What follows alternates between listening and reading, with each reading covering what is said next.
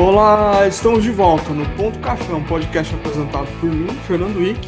É um podcast que fala sobre coisas que eu gosto, basicamente, por enquanto, DevOps, Agile, nerdologia, tecnologia, containers e um pouquinho de programação, liderança, enfim, tudo que está relacionado a engenharia de software, infraestrutura como operação, ou infraestrutura e operação. E hoje a gente vai falar um pouco umas coisas um pouco diferentes do tradicional, que eu vou falar com uma pessoa que eu trabalhei há um, um tempo atrás e que teve um crescimento assim como desenvolvedor, como tech lead, liderança técnica fenomenal. E aí a gente vai bater um papo sobre é, esse processo e, e quais os desafios que ele tem pela frente. E ele é um, acho que alguns de vocês vão acabar sabendo quem é pela voz, que é o, ele é, tá na comunidade de Go, inclusive tem faz ajuda com, a difundir a, a, linguagem de programação, trabalha com os projetinhos, contribui com alguns projetinhos open source. Vou parar de enrolar aqui e vou chamar o grande Felipe Oliveira. E aí, pessoal, como vai? Muito bem. Felipe, é, começando pelo básico, quem é o Felipe? Cara, é, assim, eu sou uma pessoa que não, não, precisa, não precisa de muito para se entreter, tendo um computador uh, e, e, ideias para colocar em formato de código. Você pode contar comigo que eu estou sempre disposto. Uh, uh, e sempre aprendendo coisas novas, é, principalmente evoluindo na parte de gestão. É, esse sou eu. Na verdade, gosto de aprender coisas novas, novos desafios. Pô, e como é que você começou é, eu achei que eu estava me repetindo, mas como é que você começou a, na área de tecnologia? Cara, é, isso é uma história que vem desde a minha adolescência lá. Eu aprendi a programar com 14 anos. E nessa época eu ficava muito no computador jogando. E uma, umas férias aí minha mãe falou: você não vai ficar, você não vai ficar mais jogando, você vai fazer algum, algum curso. E do lado de casa tinha aqueles cursos de web design. Eu fui fazer um curso de web design. Não curti muito a área de design, curti mais a parte de programação que tinha um pouco no curso. E a partir daí fui estudando meio que sozinho por vídeos no YouTube e pegando filas pequenas para fazer e aprendendo as coisas sozinho com PHP, com C. Uh, e com 18 anos consegui meu primeiro emprego, entrei na faculdade, curti muito C e é, inclusive, é um pouco de porque eu me apaixonei por Go, porque ele lembra muito C, e é, é uma linguagem que eu gosto. Então, é, foi assim que foi minha, meu começo na área de tecnologia. E isso de mexer com Go, acho que você mexia com, com Go bem no comecinho da linguagem, quando ela estava ainda lá no início? É, eu dei umas brincadas uh, quando estava na versão. Já estava open source, mas ainda estava numa versão beta, que era tudo os makefiles. Uh, não, não curti muito. Aí, comecei, aí eu trabalhava com Java naquela época. Aí eu me aprofundei um pouco mais no Java, mas quando estava na versão 1.3 do Go, eu voltei a olhar para o Go com tudo e aí me aprofundar e ajudar a comunidade e a fazer ela crescer aqui no Brasil. E, e, e como é que você é, quais são as diferenças entre Java e Go que fez você tomar o gosto assim por Go? Você já comentou que é, por causa de ser, ser muito próximo de C, mas só foi só isso ou teve outras coisas? Primeiro, é, teve, um, uma das coisas que me fez chamar bastante atenção é meio praxe, né? Assim, quem, quem começa a estudar Go é por causa de programação concorrente, porque é muito fácil fazer programação corrente e programação paralela em Go. Mas quem vem de Java sabe que fazer programação concorrente paralela em Java, é, quando você está lidando com muita, muita concorrência mesmo, é um parto e bastante difícil. E Go, basicamente, se você programar direito, algumas palavras reservadas e alguns canaizinhos, você faz programação concorrente é, bastante performática e sem muito, sem muita dor de cabeça. Então, esses foram os dois pontos ali, a proximidade com C e a facilidade de se fazer as coisas, a simplicidade que a linguagem sempre traz, e, e é o, acho que é o, a cereja do bolo ali da linguagem, que é sempre em busca da simplicidade. Então, como você faz as coisas é, é muito simples e isso tudo me chamou bastante atenção. E tem uma coisa, quando você fala em computação paralela, a gente está falando basicamente de Go routines, é isso? É, basicamente, é, go, é, programação paralela são Go rotinas, mas que você simplesmente paraleliza e não controla uh, o fluxo e concorrência de acesso a variáveis, de acesso a informações. Uh, isso é simplesmente com Go rotinas. Aí quando você entra com concorrência e que no Go também é bastante fácil, você entra com Go rotinas, mais canais ou mutex para controlar essa concorrência. E é, quando a, a facilidade de, de, trabalhar com Go rotinas é, é, é, tão espantosa que às vezes você pode derrubar uma infraestrutura, não pode? Isso, podemos sim. É, inclusive, eu já, já presenciei isso e já fiz é, isso com o programador, que eu paralelizei tanto, mas tanto, que eu esgotei o I.O. da máquina fazendo requests paralelas para agilizar um download de um arquivo gigante. E eu esgotei a I.O. da máquina, e aí eu aprendi o que todo mundo falava a duras penas, que otimização prematura é ruim. Porque tipo, a gente tava uh, um problema que não performava direito, e aí eu falei, beleza, vou paralisar. E aí eu paralisei demais, aí eu tive que arranjar uma solução meio termo.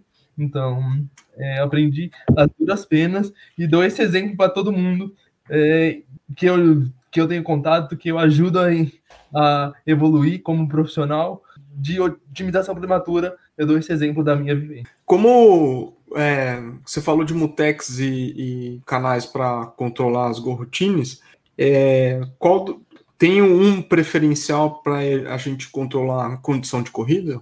Uh, Depende, na verdade, depende muito. Para a condição de corrida, geralmente você usa. É, o jeito mais fácil de fazer condição de corrida é como Tex. Tá? Uhum. É, dá para você fazer com canais também, mas uh, o, can o canal tem um problema que se ninguém consome ele, ele, ele vira um deadlock no seu programa e fica travado ali para sempre. Então, você tem que tomar muito cuidado é, com isso. E como o Tex é simplesmente unlock lock é mais simples, na verdade, menos, menos complexo. Boa. Como é, quando eu, a gente trabalhou junto, e aí lá eu, eu, eu tava mais próximo de, das coisas em Go, tinha um grande problema, se é que eu posso afirmar isso, aí você pode dizer com mais propriedade do que eu, que é como gerenciar as dependências para gerar um artefato, para gerar um binário. Porque uma das soluções era trabalhar com Go Vendor, se eu não estou enganado, que aí você copiava praticamente todas as dependências para o teu próprio repositório, né? Como se fosse um proxy, um mirror. Isso, é, assim, eu particu é, hoje em dia na versão atual do Go não é mais assim, mas é, isso existe desde a versão 1.5 do Go até a versão 1.11, 1.10, desculpa, era dessa forma, você tinha que ter o diretório vendor, que basicamente, uh, como o Go ele tem um gerenciador, entre aspas, é que a gente pode chamar de gerenciador de dependências, mas ele tem um gerenciamento de dependências uh, descentralizado, ou seja, ele usa o próprio Git, uh, ou SVN, ou Mercurial para controlar as dependências. Então, tanto que o convenção de você ter um, o seu import é o caminho da sua biblioteca. A maioria dos imports em Go é github.com ou Bitbucket, dependendo de onde, de qual controle de versão você está usando. Uh, você pode inclusive usar o seu e ter seu próprio domínio lá no import. Uh, e ele baixa as dependências baseado nesse caminho. E, aí até pouco tempo uh, isso era muito ruim, porque não tinha um repositório central, então você, você, quando usava uma biblioteca de terceiro, não tinha garantia nenhuma que o cara que mantinha aquela biblioteca ia, ia é, manter a compatibilidade, ia é, manter o repositório ativo, porque tinha um, alguns doidos que deletavam o repositório. Então, o vendor era uma maneira de você garantir isso, que você tivesse controle dessa biblioteca de terceiro que você estava usando, porque você simplesmente copiava a biblioteca inteira, o repositório inteiro para esse diretório, e ele fazia parte da sua aplicação. E agora, como é que funciona? Bom, agora entrou o Go Módulos, que ele chama, né? Go Módulos, é basicamente todos todo software em Go, seja uma biblioteca, um package, na verdade, que eles chamam de pacote, é, ou seja um programa que tem um, uma função main lá e, e, gera um binário, é considerado um módulo, e você uh, tem um arquivo go.mod que você declara, declara as versões uh, dos, dos, seus, dos seus pacotes de terceiro, e a partir daí ele vai uh, fazer o download é, de um proxy. eu não sei é, exatamente é, como é que funciona por trás, aonde isso fica armazenado uh, e como o Google faz o controle, mas é uma espécie de cache de algum repositório que está no GitHub, ele, ele baixa de lá e você tem maior controle dos repositórios privados via variável de ambiente. O Google usa bastante esse mecanismo de feature flag, né? Então, as, tanto as coisas experimentais da linguagem quanto o, alguns controles ele te fornece por meio de variáveis de ambiente que você consegue habilitar. Então, por exemplo, antes era um parto você ter uma biblioteca interna sua e você quisesse usar uma versão específica dela.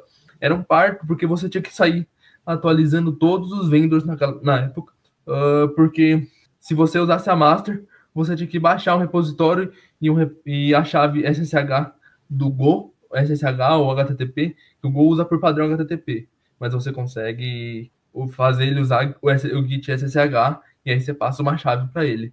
Você tinha que ter isso habilitado em todos os repositórios. Era um parto e basicamente agora você habilitando uma variável de ambiente é, chamada GoPrivate e passando o caminho base, não precisa passar um repositório um por um, é só você passar um caminho base, ele trata de uma outra maneira e basicamente usa suas permissões do Git. Se o seu Git conseguir baixar, é, ele vai conseguir clonar a dependência e, e, versionar, mas aí de fato ele não usa o proxy no privado. Mas basicamente todos os repositórios públicos, seja no Bitbucket, seja no GitLab, ou seja no. No GitHub? No GitHub, ele vai conseguir achar nesse proxy. Boa. E qual, a gente está na versão 1.14 do, do Go? A gente está na versão ponto, é 1.14 do Go. Uh, a 1.15 deve lançar agora em agosto, seguindo o ciclo de releases do Go, que a cada seis meses ele lança uma versão nova. Tá? É, então, a próxima versão, que é a 1.15, uh, deve sair agora em agosto. Mas essa, é, essa nova versão do, do modo do gerenciamento de dependências ela entrou como experimental na 1.11, que você tinha que habilitar uh, por, por variável de ambiente. Na 1.12 também continuou em fase experimental, na verdade a comunidade encontrou vários bugs, uh, e aí ainda não estava maduro o suficiente para estar na linguagem nativamente. Então na 1.12 ainda você tinha que habilitar via variável de ambiente. E na 1.3 agora é, é default, basicamente todo arquivo que você cria, é, módulo que você cria, você precisa criar esse go.mod, não precisa mais do vendor, uh, e você usa normalmente. E aí é como se fosse, por exemplo, é, um, um, um package JSON e um, e um package .lock do Node lá. Tem, tem, tem os dois arquivos, tem dois arquivos também no Go, que é o go.mod, que declara todas as, as dependências e suas versões, uh, e uh, também tem o Go.su, que basicamente ele, ele faz é uma espécie de lista de bibliotecas e o, e o seu hash para fazer checksum das informações. Ele faz um checksum da, do, dos commits e basicamente você consegue colocar a biblioteca num commit específico lá, que o, o, o Gomod tem todos os commits gravados. Uau! O, o que, que você vê como principal ou, ou, as principais coisas que precisam melhorar no, no Go, como linguagem ou como ecossistema para um desenvolvedor ou para um projeto grande de desenvolvimento? Cara, uma das coisas que eu, eu particularmente gosto, mas eu, eu reconheço que é meio chato é, é, o tratamento de erros, na verdade, que é bem simplista. Ele te obriga a você tratar dos erros, né? Toda, a maioria das funções em Go retorna um objeto de retorno mais um objeto de erro. E aí você tem que verificar toda vez se aquele objeto de erro não é nulo. Se ele não for nulo, é que aconteceu um erro, aí você faz o tratamento que você quiser. É, não tem uma espécie de try catch. Um, é, é, é uma linguagem bastante, como que eu posso dizer, é, bastante xiita nesse, no ponto de que é muito, é muito complexo você fazer testes em Go. É, acho que para quem está começando, essa foi uma, uma parte que me pegou assim de surpresa, porque é muito fácil você escrever códigos que não são testáveis em Go. Mas ele te avisa isso da, da pior forma possível, no sentido de que você sente que seu código não está testável quando você faz testar. E você, assim, é muito, muito, muito. É, é, é, claro, você vê que você não consegue testar, tipo, é 880, ou você até consegue testar uh, tudo, ou você não consegue testar nada. E a parte de, de lidar com mocks, é, essas coisas para teste, acho que precisa melhorar bastante, apesar de que a biblioteca de testes do Go é bastante completa, mas apesar de básica, você consegue fazer meio que tudo. Uh, então, para você mocar um objeto em Go, por exemplo, que isso é básico do teste, você precisa entender como interfaces no Go funcionam, é, porque é, Go é, é, fortemente tipado e é estaticamente tipado. Então, você cria uma estrutura, é, se você somente passar essa estrutura e não, e não deixar mecanismo para você modificar essa estrutura em período de teste, você não vai conseguir fazer um código testável. Então, acho que isso precisa melhorar para os programadores que estão começando, porque é uma coisa bastante complexa, mas ao mesmo tempo, para quem já está acostumado, é, te obriga, ele meio que te, te, avisa o jeito certo de programar, porque você, percebe que você está fazendo besteira. Mas para quem está começando com a linguagem é um pouco diferente, é um meio diferentão da linguagem. Então, então pelo que eu entendi, a gente está conversando aqui, você está dizendo que, tipo, para quem é, aplicar TDD no início, assim, até entender as nuances, sofre um pouquinho. Isso, na verdade, assim, não só o TDD, né? É, tipo, fazer testes em si. O, o TDD ele, ele ajuda, porque você faz o teste primeiro, aí, putz, você vai ficar quebrando a cabeça. Putz, se eu fizer assim, não vou conseguir testar porque o compilador reclama e não tá, os tipos não estão batendo. É, os tipos não estão batendo. Hum. Mas uh, é, é uma coisa bastante complexa que eu acho que para quem está começando na programação é, é, o jeito Go de se fazer, na verdade. É, uhum. É, é, bastante diferente. É bastante diferente. Eu particularmente gosto, mas eu sou uma pessoa que já estou acostumado. Mas eu sofri bastante no começo, então. E... E, e você vê que, por exemplo, muitas pessoas que trabalham em infraestrutura, em operações, com diferentes nomenclaturas da, da função, então vai de SRE, sysadmin, e aí vai eles têm preferido trabalhar com Go do que outras linguagens. Você sabe, tem, sabe qual pode ser a motivação para isso? Porque você também é um cara que gosta de trabalhar com infra, né? É, assim, eu, eu, eu vou passar um pouco da minha experiência, não sei se de fato isso é verdade, isso é minha opinião e minha percepção sobre isso. É, imagino que, basicamente, é, Go é muito simples e Go tem um padrão, tanto que tem ferramentas de formatação. É, Go, por exemplo, se você uh, abre chaves de uma função embaixo, é, ele dá erro de compilação. Então você tem que seguir o padrão do Go de abrir e fechar chaves. O código é muito padronizado. Paralelismo é muito simples de se fazer, se você, se, uh, usar a palavra reservada Go. Então, essa simplicidade de fazer coisas paralelas complexas e, e, e, lidar com, com canais e basicamente você ter claro o que cada função faz, uh, é, o que cada coisa faz, ajuda muito, por exemplo, é, você ter controle e ter clareza do que cada, do que cada coisa faz. Então, acho que isso é assim, a simplicidade da linguagem ajuda, por exemplo, você escolher Rust, por exemplo. É, Rust é uma linguagem super performática, tanto quanto Go. Mas, minha opinião sobre Rust é, se ela fosse mais simplista na sintaxe, em, na verdade em tudo, é, todos os as ideias dela, mas tivesse uma sintaxe mais simples, é, não desse tanta liberdade, uh, é, seria uma linguagem que pro, muito provavelmente as pessoas escolheriam para fazer infraestrutura, é, porque é uma linguagem super rápida, é, mas tem toda aquela dificuldade de jeito rush de programar e e todo o, o controle lá que você tem que. O jeito Rush de programar em si. Eu acho que é basicamente a simplicidade do Go e a velocidade fez com que pegasse para a área de infra. Nossa, pessoas de Rush vão ficar bravas com você, hein, cara. Brincadeira.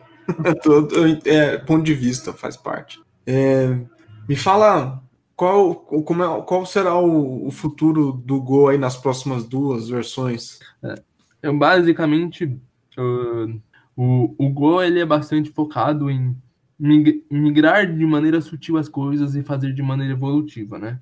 Então, desde 2017 é que se fala na vers, é, Go 2, né? Que é o Go versão 2.x, 2. alguma coisa. É, basicamente, o pessoal, da, o core da linguagem decidiu que alguma, algum momento eles vão chamar o que a gente chama de Go 1. alguma coisa de Go 2. Uh, e as coisas vão entrar de forma gradativa. Uma, da, uma das features que você pode habilitar que mudou, é, mudou e já está disponível na versão 1.14 do Go é, novas funções no pacote de erro, uh, que quebrou compatibilidade com a interface de erro, que basicamente era só uma função chamada error que retornava uma string. Na verdade, eu sei que a gente pode chamar de método, porque era uma função atrelada a uma estrutura, a gente pode chamar de método para ficar mais claro. Uhum. Uh, e tinha um método lá que retornava, era, não recebia nada e retornava uma string, que é para satisfazer a interface de erro. Essa interface de erro ganhou mais métodos na versão 1.13, está disponível desde a versão 1.13 e basicamente ninguém percebe que entrou. Mas se você quiser usar, basicamente você uh, é, você consegue usar na versão 1. alguma coisa. É só você colocar um parâmetro em vez de usar por, %s nas formatações, você consegue usar por cento %w.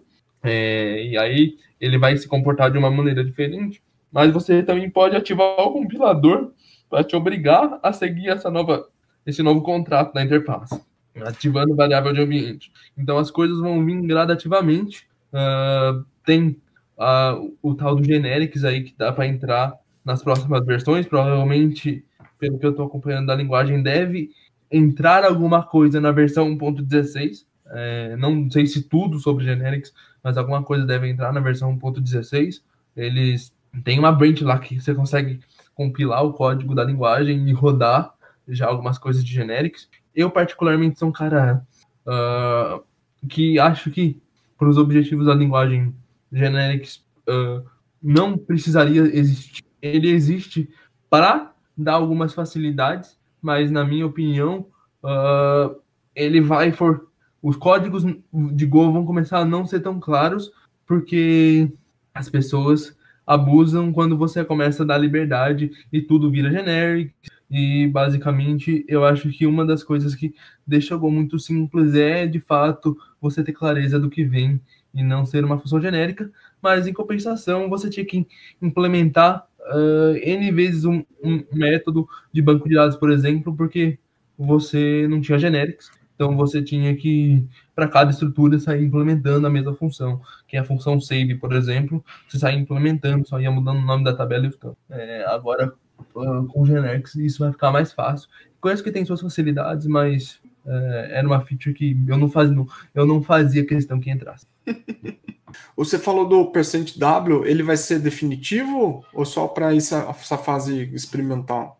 É, assim, muito provavelmente o, o, o Go preza muito a retrocompatibilidade, tá? Uhum. É, então, muito, muito, provavelmente isso vai funcionar por um longo período de tempo, mas eles de, deram brecha para em algum momento falar a partir daqui não vai funcionar mais. Então, eu não sei te dizer quando. O, o, o Google é bastante forte nessa questão de migrar suavemente as coisas, tanto que eles implementaram, junto com o Go Módulos, é, uma possibilidade de você colocar várias versões da mesma biblioteca uh, no seu código sem dar conflito. Uh, porque você pode passar. É, os imports do Go, por exemplo, você coloca. Se for versão 1 ponto alguma coisa ou 0 ponto alguma coisa, basicamente você coloca o import normal é, da sua biblioteca lá, github.com barra o nome, a organização barra o nome do repositório. E se você tiver numa versão 2, ou 3, ou 4, você pode colocar o github.com barra o nome da organização, o nome do repositório, barra V, e aí se for V2, barra V2, se for V3, barra V3, e aí você consegue ter no mesmo, no mesmo código, sem quebrar, várias versões da mesma biblioteca e com isso migrar, migrar seu projeto gigante, por exemplo, gradativamente para uma versão de biblioteca que não é compatível. Pô, isso é bom. Tem um trabalho de gestão a longo prazo, mas acho que vale a pena. Sim. É, é, na verdade, assim, o Google é mantido pela comunidade, mas ele se originou e é bastante usado dentro do Google, né? E o Google tem projetos enormes, então muitas das coisas que surgem na linguagem uh, foi por necessidade e ideias que surgiram lá dentro do Google, né? Para as coisas surgirem de uma forma menos dolorida. Sim. Como Go é a sua, a sua principal linguagem de programação e ela gera, você gera em tese o, o artefato localmente, você tá, eu lembro que você estava anteriormente você usava Mac, Mac, né, um MacBook, e aí depois você começou a usar um Chromebook e começou a fazer as coisas tudo remoto.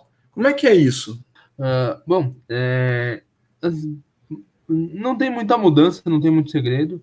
Uh, é, é um SSH. Uh, é, eu sou usuário de VS Code, né? E recentemente o VS Code lançou uma versão que chama VS Code Insiders, que basicamente você pluga ou num container ou numa, ou numa VM via SSH e, e você parece que está codando na sua máquina local. Ele mostra a árvore de arquivos como se estivesse na sua máquina local, mas você está numa máquina remota.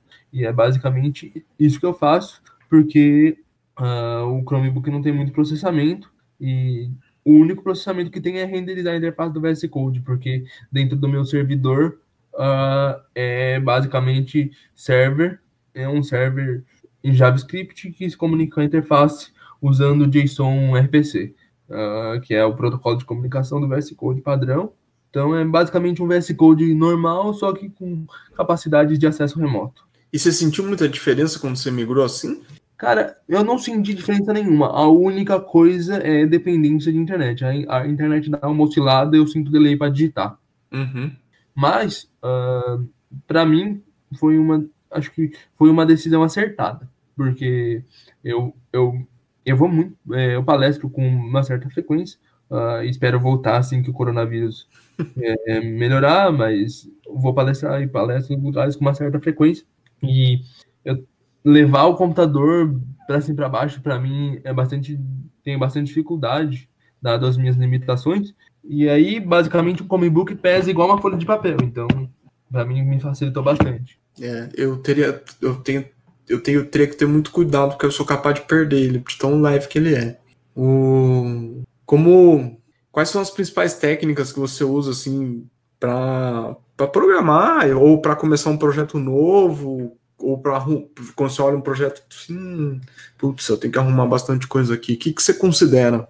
É, assim, tenho bastante. Primeiro, acho que tem que ter um processo aí de levantamento do que, que é, olhar para o projeto, fazer uma lista de tudo que tem que arrumar, seja uma arrumação simples, seja uma, uma refatoração que vai ter que mexer no código completo e basicamente começar do que gera mais valor para o que gera menos valor, mas também fazer um balanço dado a dificuldade de implementação. Então, é, é sempre, é, sempre enxergando valor para o cliente final, mas também pensar um pouco no, no lado do dev, putz, aqui resolve em cinco minutos. Pode, pode não, não entregar tanto valor, mas pelo menos eu tiro um dev técnico da minha frente em cinco minutos. Então, tem que, tem que ter um pouco desse. Do desse, balanço. Desse, desse, balanço, isso. É, esse balanço é, um, é, bem, bem difícil, assim.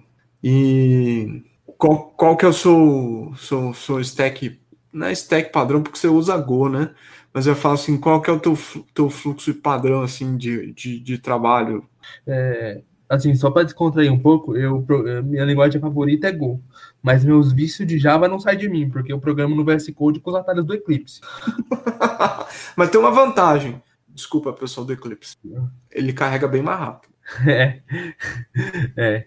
E, então, é, ali, basicamente, eu, quando eu vou começar a desenvolver, eu, eu penso na. Vamos pensar aqui numa funcionalidade para desenvolver. Eu, eu penso na funcionalidade como um todo, e a primeira coisa que eu faço, eu, eu vou ser bem sincero com vocês, eu raramente uh, uso o DDD na prática quando é um cenário em que eu já sei todo o fluxo. Quando é um cenário que basicamente me vem um problema e eu não sei por onde começar, e aí de fato eu começo escrevendo cenários de teste para me ajudar na lógica. Quando eu tenho a lógica na cabeça, eu basicamente vou fazendo passo a passo da forma mais esdrúxula possível, mas que me deixe mais claro para o meu raciocínio. E aí depois eu começo o fluxo de refatoração até chegar num, numa qualidade que seja entregável e boa o suficiente. Boa. O, você. Eu, é, eu, tô, eu, acabei. Você tem um interesse. Não, deixa eu voltar aqui mais para trás. É, se você tem outra linguagem assim que você acha que é mais que é interessante, que você teria curiosidade de aprender? Cara, é assim, eu tô numa fase da minha da minha vida que eu raramente tenho interesse em aprender. Eu tenho sempre interesse em aprender novas coisas, em sempre evoluir, mas eu eu raramente fico procurando linguagem de programação para estudar nova, é, exceto que isso seja uma necessidade. Eu acho que a linguagem é, um, é uma ferramenta no arsenal de um programador. Então, eu sabendo uma a fundo, as outras eu consigo me virar. Lógico que eu vou demorar, mas eu consigo me virar lendo documentação, uh, mas e o que o conceito é programação, não importa a linguagem que você está. Lógico, a menos que você vá para uma linguagem que tem um paradigma totalmente diferente, mas se você, por exemplo, programa em Go e vai para um Python, é, todo o seu aprendizado é válido. Então, é, o que vai te prender um pouco é a sintaxe, mas a sua lógica é a mesma. Então, eu raramente me pego ali, me, me procuro assim linguagem de programação para estudar, até porque se me falarem que ah, você vai ter que programar em, em, em Erlang, é uma linguagem que eu nunca programei profissionalmente na vida, mas, cara, vamos lá, eu, eu aprendo, eu estudo e eu entrego. Uh, lógico que eu, eu preciso de um tempo para me adaptar, mas eu entrego. Linguagem é só ferramenta. O que tem que, o que eu acho que que os devs têm que ter claro é tenha lógica e o pensamento de conseguir entregar valor junto com a lógica da programação que você consegue ter um bom resultado, independente de qual linguagem você está. Mas cê, tudo bem, você respondeu super bem, mas eu, minha, eu, minha pergunta foi um pouco mais explorar no sentido. Você não precisa ter, ter, é, ter tempo para estudar, mas assim, uma que você tivesse tempo, curiosidade, qual que seria para estudar? Cara, eu iria para Dart. Dart? Uhum. Por quê? Porque assim, é, é, uma, é uma linguagem que hoje você tem muito bom um framework mobile, que é o Flutter. Você tem como fazer Dart no back-end usando a Dart VM. É, tudo bem que do, é, é, usando a Dart VM, inclusive já fiz algumas brincadeiras, é bem legal. Uh, e tem também a versão front-end do Dart, inclusive a versão 2 do Dart é focada no front-end e no mobile em si. Uh, acho que Dart está na versão 2.7, se eu não me engano, ou 2.4.7, agora não me lembro, fiz confusão, mas é uma linguagem que você consegue uh, atribuir nas três plataformas, nas três principais plataformas do mercado. E, cara, eu não sei, eu não sei se, se vai ter cola, se vai ser uma se vai ser uma linguagem, mas eu acho que um cara que sabe Dart hoje, ele se vira nos três mundos. Interessante. Melhor que JavaScript. É, é na verdade, assim, no fundo, no fundo, para web vai acabar virando JavaScript. No mobile, é, ele vira código nativo, assim como o React Native hoje vira código nativo do JavaScript. Uhum. Mas uh, o Dart, ele tem, ele é orientado a objetos, então ele ele lembra um Java ali, mas ele, e ele tem algumas funcionalidades que eu gosto bastante do Go, por exemplo, que é não ter modificador de acesso. Uh, Go não tem modificador de acesso, Dart também não. É, basicamente, no Go, se você declara uma variável com letra maiúscula, ela é pública. Se você declara uma variável com letra minúscula, ela é do pacote. Uh, não tem o conceito de privado, só tem conceito de pacote e conceito público uh, no Go. No, no Dart, se você declara uma função ou uma variável que começa com underline, ela é privada. Se você não declarar, não começa a variável com underline, ela vira pública, independente. Aí tem conceito toda orientação a objetos, é ele da pública da classe ou fica privada na classe. Então, ele é, o Dart é mais orientadão a objeto mesmo. Boa, boa. Essa resposta aí gostei. O... Para quem está começando, cara, como é que. Qual que é a dica que você pode dar, assim? Se eu, tipo, tô começando hoje, em vez de começar com Python, com JavaScript, eu, eu posso começar com Go?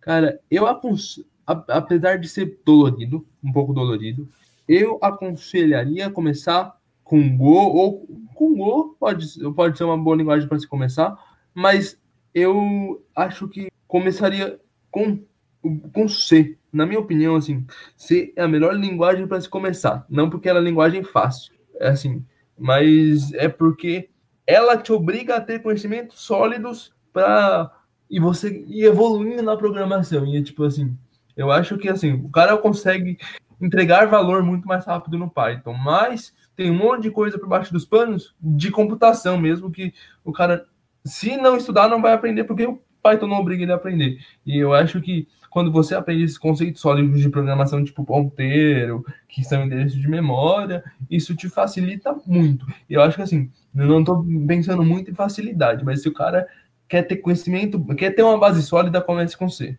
Trabalhar com dados primitivos, ponteiro, como você falou, alocação dinâmica. É, é, você está judiando os caras, mas é, eu concordo com você. É a base, quem aprende em C consegue se virar qualquer coisa depois. Boa.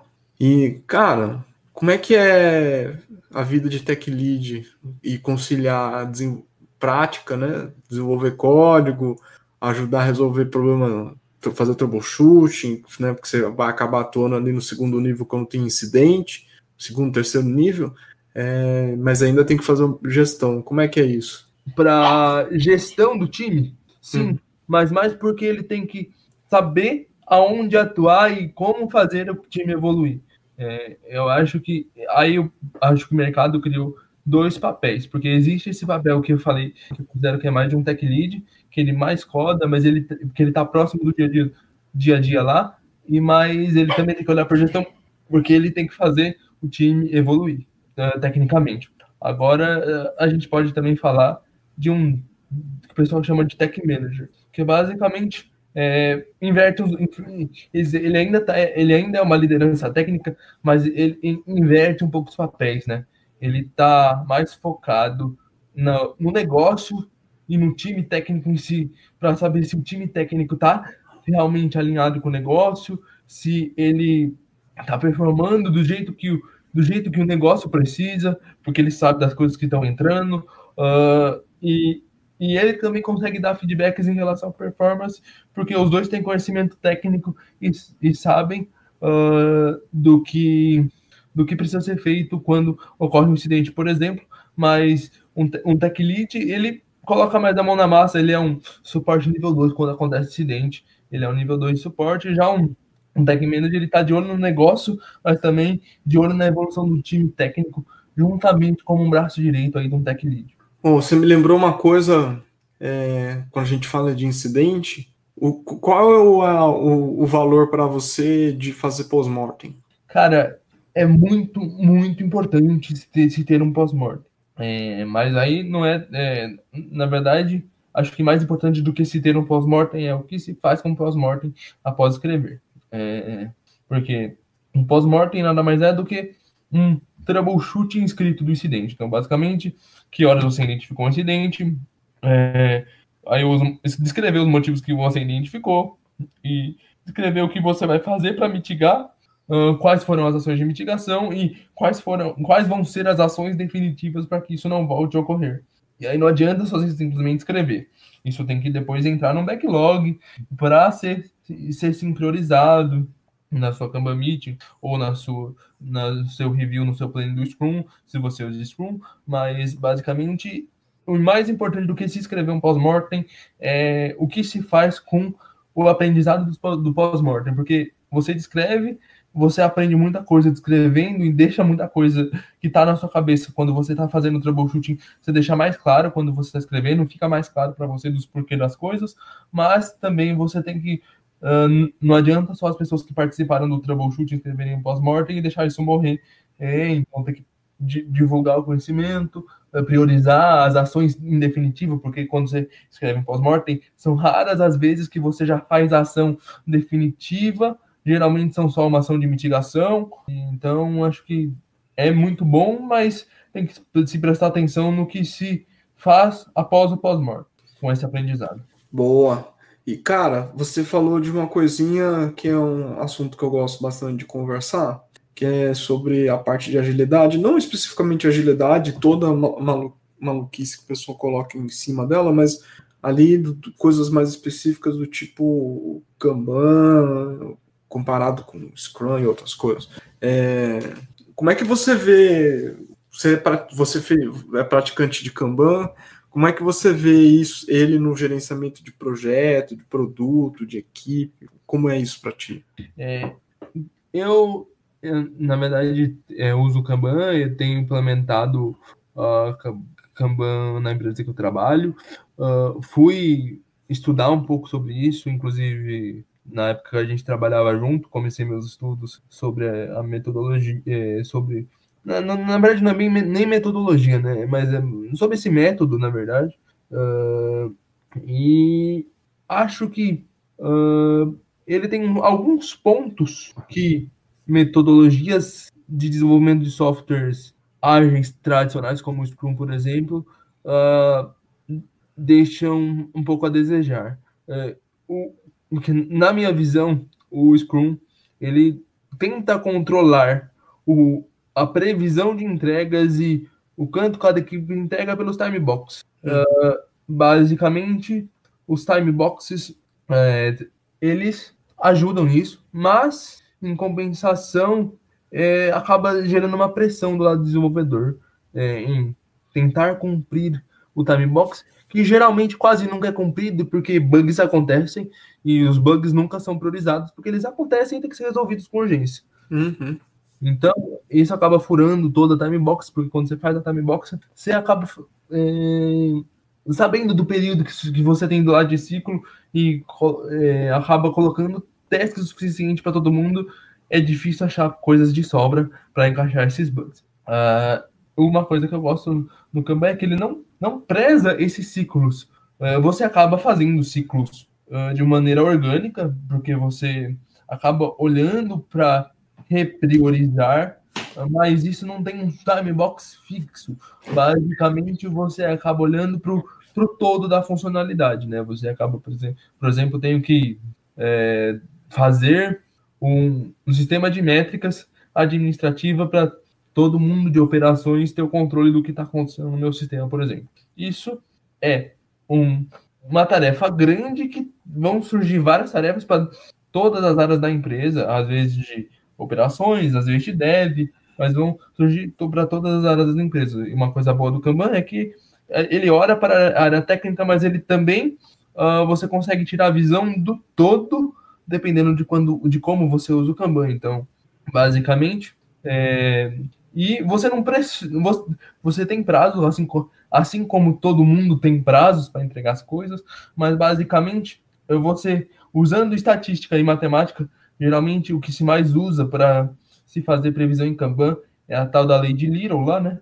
Então, uhum. você acaba usando métodos estatísticos para te trazer previsão e não, e não uh, e não somente no chute. Uh, basicamente, se vem lá o CEO da sua empresa e te pergunta quanto tempo você vai entregar essa funcionalidade, aí você pega num Kanban bem maduro, você vai pegar, olhar, putz, essa funcionalidade aqui me gerou 15, 20 cards, por exemplo. Basicamente, eu tenho previsão que um card, independente do tamanho da minha equipe, vai em, sei lá, em uma semana para Doni. Se eu tenho 50, é, se eu tenho 15 cards, e aí eu faço são 15 semanas para entregar, eu, eu dou meu prazo, eu posso dar um prazo menor ou um prazo maior, dependendo do grau de certeza que eu quero. Lembrando que nunca é 100%, sempre tem um, um grauzinho de erro, mas, uh, porque assim como estatísticas, assim como na estatística, é, sempre pode ser a primeira vez que, eu, que ocorrer uma demora a mais ou ser mais rápido, então você consegue ter uma previsão, mas nunca 100% de certeza, Assim como em qualquer metodologia, você nunca vai ter 100% de certeza, mas sua probabilidade de acerto é baseada em cálculos matemáticos e os números não mentem, né? Então, uh, é a probabilidade, a probabilidade de você acertar e, e sem forçar que as coisas aconteçam no prazo que você quer, uh, porque às, vezes você pode realmente forçar. Eu quero que entregue dia 15, o pessoal vai se desdobrar aqui e assim, como se você estiver trabalhando numa equipe responsável, todo mundo vai, vai, vai acabar entregando. Mas, se você não quer forçar uh, além, nada além do, do que seu time consegue entregar, na, fazendo o máximo, basicamente você consegue olhar isso com as métricas do Kanban, olhando a vazão do seu time, com cálculos matemáticos que o Kanban fala, e aí dá suas previsões de forma mais assertiva. Boa.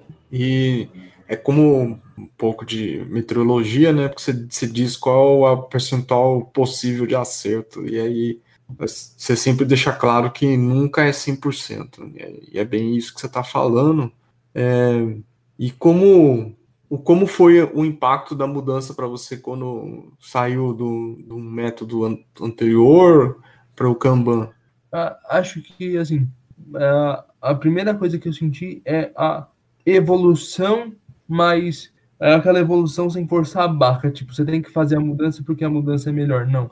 Você tem que fazer a mudança porque o seu time sentiu a necessidade e você vai fazer a mudança porque está claro para você que a necessidade é essa para chegar num ponto Y. Mas e nas outras metodologias que eu trabalhei, basicamente a gente seguia lá o script do, do Scrum, por exemplo, e basicamente as coisas ficavam meio robóticas e o Kanban preza muito isso. Não tem jeito certo. Eu te dou um método para você coletar métricas. Agora, se seu Kanban vai ter cinco colunas, se seu Kanban vai ter dez colunas, aí vai depender do seu processo, de como você organiza as suas coisas dentro da, da sua empresa, e os processos são evolutivos. Então, a única coisa que o Kanban preza é mapeie seu, seu processo, deixe claro isso no formato do Kanban, é, no formato das colunas do Kanban. Se seu processo tem oito passos, ele vai ter no mínimo uma no mínimo dez colunas, porque são coluna de fim, coluna de começo, mais os oito passos que tem no seu processo. É, esse é um jeito é, a grosso modo de se falar como é que funciona o Kanban. Lógico que tem todas as técnicas de se fazer para você montar seu processo de Kanban, que é o tal do static, mas esse, é a, a, grosso modo seria isso. Então você, o Kanban pede, deixa as coisas claras nunca basicamente. Porque se tiver claro, o seu time vai saber o que ele tem que fazer e você não vai precisar ficar falando faz isso, faz aquilo, e basicamente ele vai saber qual é a prioridade do fluxo, e o fluxo vai andar normalmente, e as coisas vão se encaixando, e você vai ter previsibilidade de quando as coisas vão entrar no seu processo, de quando elas vão terminar. É, e esse, tipo, essas coisas todas eu, eu, você não precisa ficar de subterfúgios dando é, playground, videogame, você tá, é, sei lá, bônus. Claro que bônus é legal, mas não no sentido bônus do, de, de bônus não no financeiro, mas de tentar estimular a pessoa ao máximo. Você tra o fato de tratar as pessoas como adultas inteligentes e autônomas, isso é transformador porque as pessoas também ela começam a tomar ter posturas assim, né? Isso, uma coisa que eu percebi também, mas isso depende um pouco do grau de senioridade técnica da pessoa, né, no mecanismo de no, desenvolvimento de software, quando você está falando em usar Kanban para desenvolvimento de software, porque o método Kanban ele pode ser usado até para uma área de vendas que não tem nada a ver com, com desenvolvimento de software. O Kanban ele pode ser aplicado em diversas áreas, mas quando você está falando com desenvolvimento de software, uma coisa que eu percebo que nas pessoas sêniores, ele ajuda a estimular é, ações de liderança e, consequentemente, instigar a pessoa a se tornar um líder, porque ele pode propor melhorias. Geralmente, um sênior enxerga melhorias além do que está o que está claro, né? Porque ele tem um pouco mais de visão do todo. Então, acaba. Eu notei que o Kanban tem ajudado, pelo menos no meu time, a as pessoas que são sêniores a ter mais é, ações de liderança. Muito bem, Felipe. A gente venceu quase toda, todo nosso roteiro, roteiro ali que a gente colocou. a gente precisa chegar ali nos finalmente para não ficar comprido demais. É, quais são as suas considerações finais e dicas, né? Assim, cara, eu acho que todo mundo é, que quer um dia se tornar uma liderança técnica ou se tornar referência técnica, seja numa comunidade, seja, seja na, na empresa, é, além de ter conhecimento de metodologias de gestão e performance, mas não para criticar a performance uh, dos outros, e sim para ajudar as pessoas a evoluir, é, precisa, ter, precisa ter isso, mas também precisa ter para as pessoas que querem ser líderes, elas precisam ter é, é, elas precisam ter, ter voz, no sentido de que as pessoas precisam confiar nelas e você é, adquire, pelo menos no meio de tecnologia, adquire confiança, entre aspas, no dia a dia, mas também tendo conhecimentos sólidos de tecnologia. Então, não adianta só saber programar muito bem, saber os, os parâmetros é, e as chamadas de funções de uma linguagem de programação, uh, simplesmente porque eu decorei a documentação. Mas eu preciso saber como é que funcionam as coisas por baixo dos panos, porque eu vou ter, vou ser sólido nas minhas respostas, vou ser assertivo, vou saber o porquê das coisas, vou explicar para as pessoas o porquê das coisas, assim vou ganhando confiança e a liderança ela vai vindo de acordo com o seu conhecimento, porque você vai começar a enxergar as coisas para frente, então sempre busca evolução, mas tenha conhecimentos sólidos básicos. Acho que a base de tudo é ter conhecimentos sólidos de base para você conseguir correlacionar. Acho que correlação te faz ser um também ajuda muito na liderança, porque você não enxerga só o que está acontecendo hoje, você correlaciona as coisas para tomar decisões certas que podem afetar o futuro dois, três meses para frente. Boa. Muito bem. E você tem uma dica aí de leitura, de filme que você está assistindo, de seriado?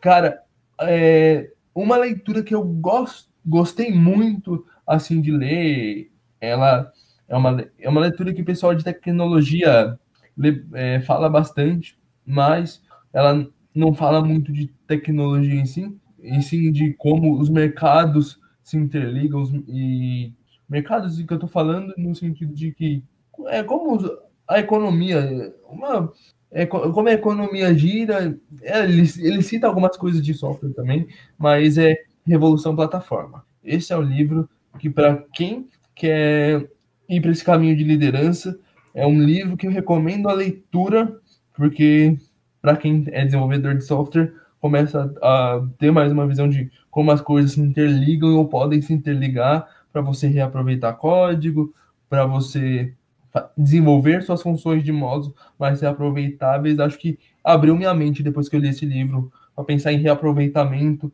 que é como eles falam para se pensar em plataforma hoje em dia. É, esse livro é o livro do Geoffrey Parker. Eu li ele uns dois anos atrás. Realmente ele é transformador. Para mim, ele é mais, mais impactante do que Startup Enxuta. Sim.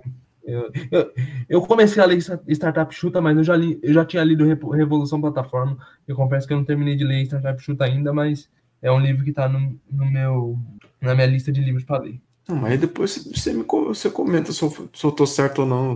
Quer dizer, certo ou não tô, mas se concorda comigo ou não.